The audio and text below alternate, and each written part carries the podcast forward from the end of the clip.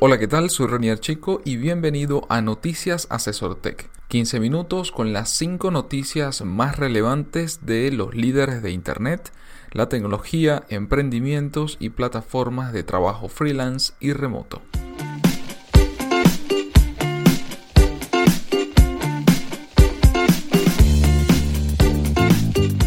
Cada lunes, Félix Bolívar y mi persona te comentaremos la información más relevante para que inicies la semana con buenas noticias.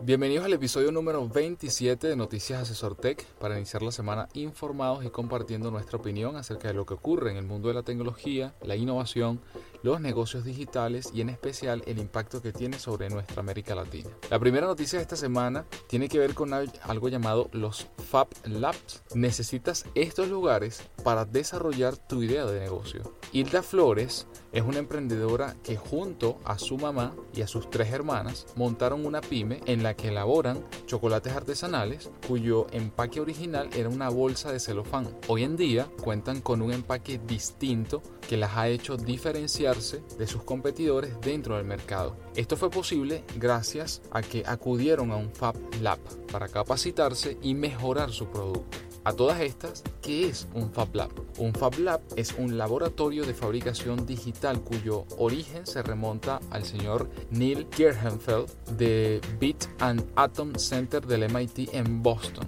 quien los concibió hace muchísimo tiempo como un espacio en el que la comunidad pudiera llegar a producir objetos que le resolvieran una necesidad bajo el concepto de, abro comillas, casi todo puede ser construido. Cierro comillas.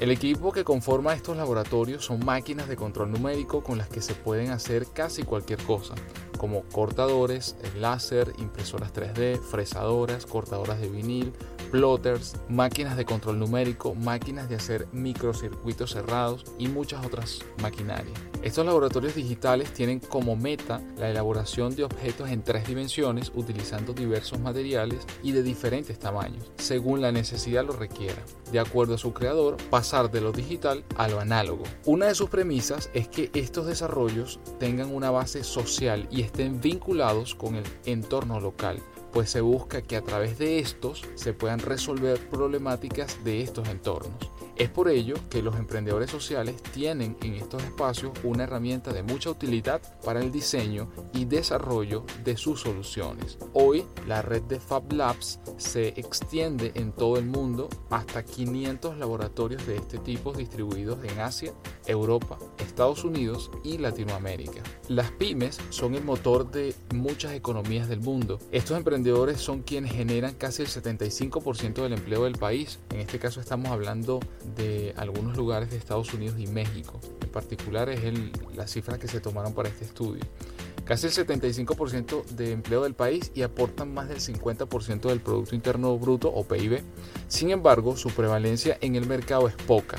Una de las razones es que se niegan a utilizar tecnología para desarrollar más sus productos y obtener una ventaja, pues existe la idea de que esto es caro. Fab Lab es una opción que pueden tener a su alcance. Dentro del Fab Lab, los emprendedores pueden dar forma a sus ideas al tener acceso a las herramientas para desarrollarlas y construir prototipos. Otro de los proyectos que ha tomado forma gracias a un Fab Lab es el de Edgar Martínez, quien en 2014 participó en un programa de maduración de ideas innovadoras Idea Up con estudiantes de Ibero América obteniendo el primer lugar para su desarrollo. El diseño de su abatelenguas luminoso fue elaborado en el Fab Lab de la Universidad de Anáhuac, en donde, entre otras cosas, se pudo lograr la impresión 3D, así como la integración de los microcircuitos para su funcionamiento. Con él busca además de facilitar la tarea de los doctores para que no tengan que sostener un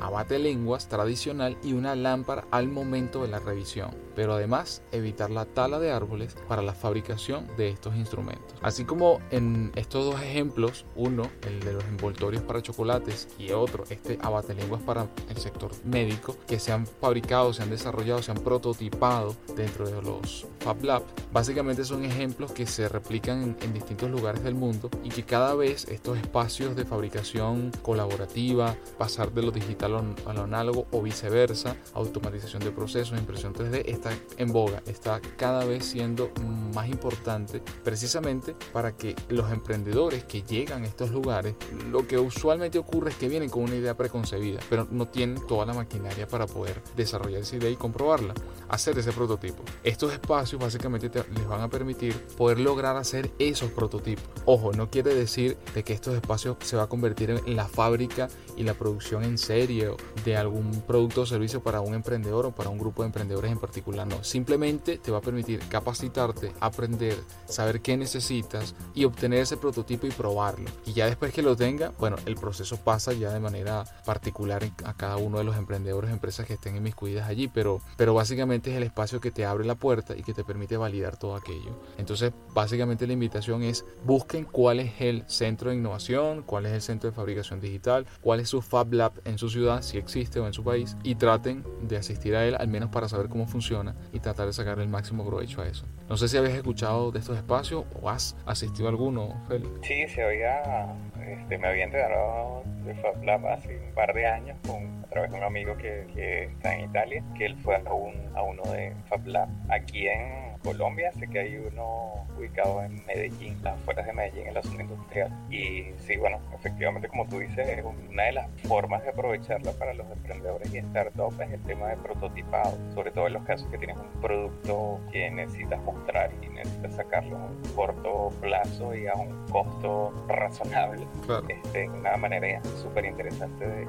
de implementarlo. Sí, sí, correcto. Igual acá en Chile, bueno, creo que existe hasta más de uno he tenido la oportunidad de asistir a varios ya. Los que he asistido están asociados a las universidades, ¿no? son centros de innovación, de desarrollo, de fabricación que están dentro de las universidades más importantes de, de Chile, pero también hay Fab Labs que se están desarrollando en, en coordinación con centros de cowork, con universidades también y con empresas y gobiernos. O sea, hay una mezcla bien interesante de asociados allí que al final del día creo que todos aportan pues valora a esos espacios y, le permiten a esos emprendedores generar esos prototipos que posteriormente pueden, pueden probar, pueden medir, aprender de ellos y, optimizar efectivamente su, su modelo de negocio. Claro, y también ellos ofrecen servicios para proyectos como tal, pues, o sea, no es, únicamente el tema de, digamos, el prototipado, hay otros servicios asociados que para que evidentemente esto tenga eh, continuidad. Por eso ellos se enfocan mucho, lo mencionaba al inicio, en la capacitación. O sea, no es solo llegar y decir, mira, esta máquina 3D funciona así, inténtalo. O sea, a ver, está bien, pero va acompañado de, mira, cuál es el modelo de negocio que, quieres implementar, por qué hacer ese prototipo, qué cosas tienes que tomar en cuenta para la producción de esto, el tema de los materiales, la implicación que tiene la materia prima. O sea, ahí hay mucha más información interesantísima que, bueno, que el emprendedor tiene que aprender, que tiene que tomar en cuenta para que ese prototipo sea no solamente viable, sino que cumpla con lo que quiere hacer llegar a través de, su modelo de negocio, que en este caso es una propuesta de valor al segmento del cliente que, al que esté dirigiendo ese producto o servicio. En este caso está más asociado a productos, bien como tú lo decías, pero bueno, puede ser un producto asociado a uno o más servicios. Claro.